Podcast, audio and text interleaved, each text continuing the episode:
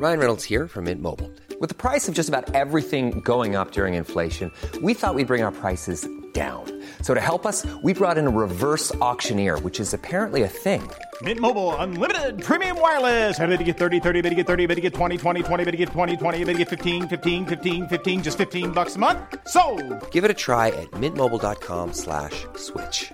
$45 upfront for three months plus taxes and fees. Promo for new customers for limited time. Unlimited more than 40 gigabytes per month. Slows. Full terms at mintmobile.com.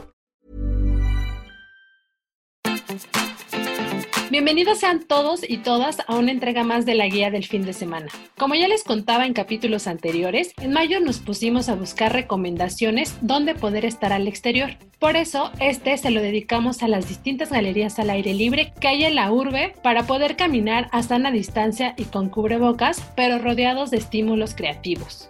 Y para conocer algunos lugares específicos, platicaremos con José Manuel Rodríguez, subdirector de Galerías Abiertas en la Ciudad de México. Mi nombre es Ariana Bustos Nava, la señorita etcétera, y antes de arrancar con las opciones, quiero citar una frase de un libro que me gusta mucho que invita a la caminata. Se llama El arte del paseo inglés y dice algo así. En todas las ciudades hay una esquina que nos arroja a una ciudad interior, a una ciudad oculta e imprevista umbrales que nos acercan a un reino que parece encantado, bañado por una luz que no es de este mundo. ¿Qué les parece? Tal vez eso puedan encontrarlo si escuchan a detalle esta entrega en la guía del fin de semana. Comenzamos. La guía del fin de semana, con la señorita etcétera.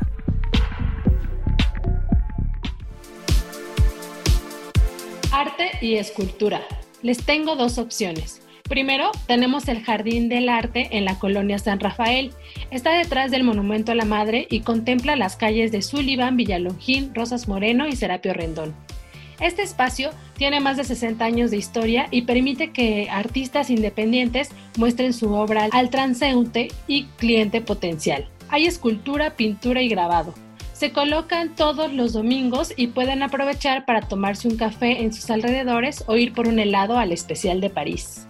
Por otro lado está otro jardín que funge como galería. Se ubica al interior del Museo de Arte Moderno y tiene obras de Manuel Felgueres, Germán Cueto, Ángela Gurría y Matías Gueritz, entre otros. Les paso un tip.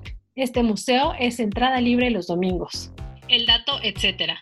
Considera visitar también el Paseo Escultórico de la UNAM, una idea del artista Federico Silva por ahí del año 1977.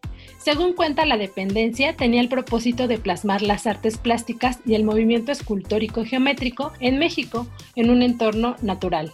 Por pandemia se mantiene cerrado, pero puedes leer más de él en www.fundacionunam.org.mx. El recomendado.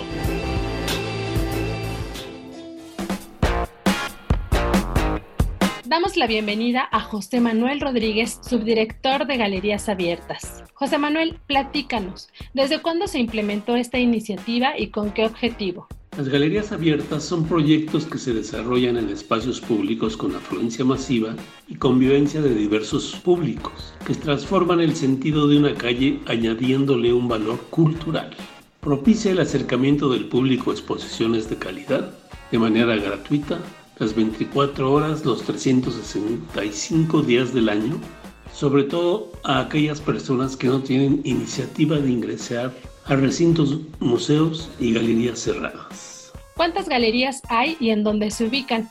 En la Ciudad de México contamos con un espacio en las rejas del bosque de Chapultepec que se implementaron en el año 2002 con el objetivo de presentar una exposición que estuvo viajando por todo el mundo, que era sobre fotografías de la Tierra vista desde el cielo. Cuando llegó a México se buscó un espacio ideal para poner esta exposición y las rejas de Chapultepec resultaron un lugar idóneo y ahí fue como nació este programa de galerías abiertas. A raíz de esta iniciativa de las galerías abiertas, se creó un programa que le llamamos Circuito de Galerías Abiertas, que son galerías permanentes que se encuentran en espacios públicos abiertos, sobre todo en rejas de diferentes instituciones. Al día de hoy contamos con una galería en el Instituto Politécnico Nacional, en su sede de Zacatenco, otra galería en el Bosque de Aragón, y una galería más en la delegación Iztapalapa. Estas tres galerías están funcionando y se encuentran con exposiciones los 365 días del año. ¿Cómo seleccionan lo que se exhibirá y cuánto tiempo dura? Nosotros seleccionamos las exposiciones de acuerdo a las peticiones que llegan y que cumplan con el objetivo que nos hemos planeado de que sean exposiciones culturales. Y privilegiamos la fotografía, pero puede ser gráfica, puede ser otras visiones, fotografía periodística, fotografía histórica, científica. Y esto alimenta mucho el objetivo que queremos de llevar la cultura de presentar la cultura a todos los pacientes. Las exposiciones duran aproximadamente 40 a 50 días. En Chapultepec contamos con dos galerías que van cambiando cada mes y medio, aproximadamente 50 días, 40 días. Y tenemos una variedad de exposiciones de gráfica, de fotografías históricas, carteles, fotoperiodismo, fotografías de artistas eh, fotográficos, etcétera. ¿Dónde podemos encontrar información sobre estas muestras? Nosotros desgraciadamente todavía no contamos con un espacio donde presentar las muestras de manera virtual, así que hay que asistir de manera presencial. Y este es también como una parte de invitarlos a que respiren aire puro, que caminen en las calles, que salgan de sus casas y vean exposiciones impresas de buena calidad y de buen contenido.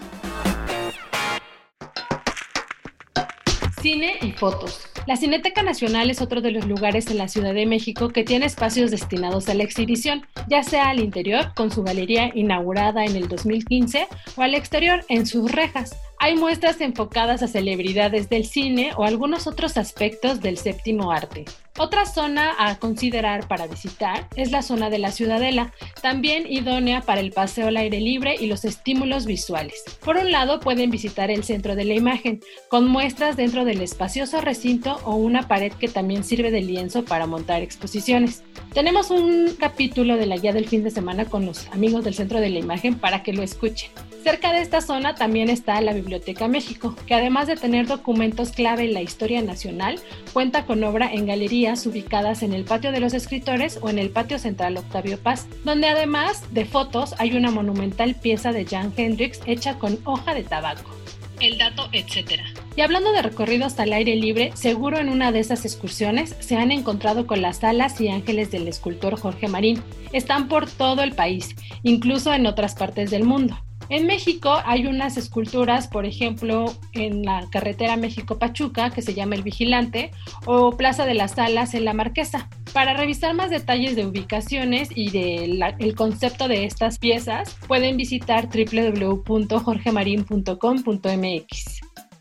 El recomendado recomienda. Continuamos la charla con José Manuel Rodríguez, subdirector de Galerías Abiertas, para descubrir qué hay en estos espacios.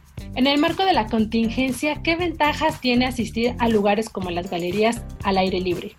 Tiene muchísimas ventajas en cuanto a hacer gestión cultural, en cuanto a presentar información importante, en cuanto a invitar al público que participe en, el arte, en la cultura y no se dejen llevar, sobre todo los jóvenes, por acciones delincuenciales. Es una invitación constante a que existe el mundo del arte y la cultura para renovar el país. ¿Qué otros espacios expositivos nos recomiendas visitar?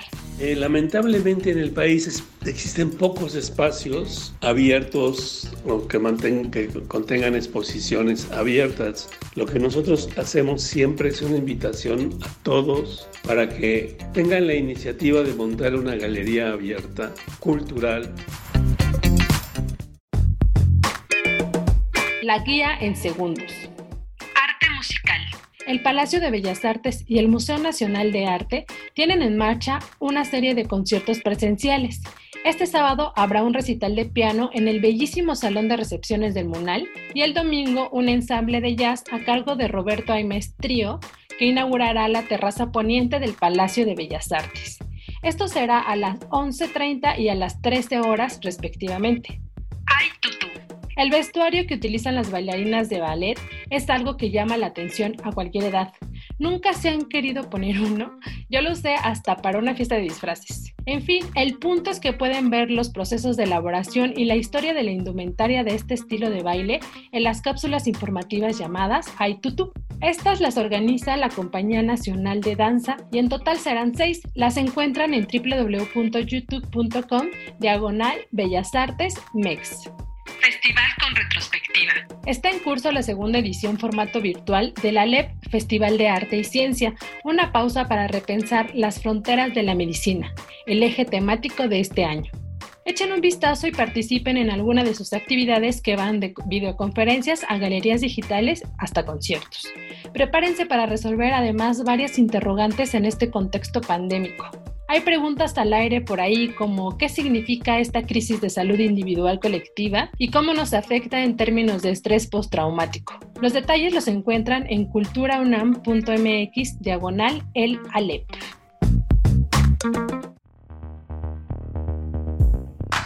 Así llegamos al final de la guía del fin de semana. Ojalá sumen lugares para visitar en sus días libres. Cuéntenme qué les pareció la charla y la selección. Estaré esperando sus comentarios en mis redes sociales. Me encuentran como la señorita etcétera en Twitter, Facebook e Instagram. Gracias por el apoyo en la producción a mi querida compañera Mitzi Hernández. Si tienen algún comentario sugerencia sobre este espacio o los que se generan desde la organización mexicana, pueden escribirnos a nuestro Twitter que es arroba podcastom o al correo podcast.om.com.mx. Gracias por escucharnos y hasta la próxima semana. Esta es una producción de la Organización Editorial Mexicana.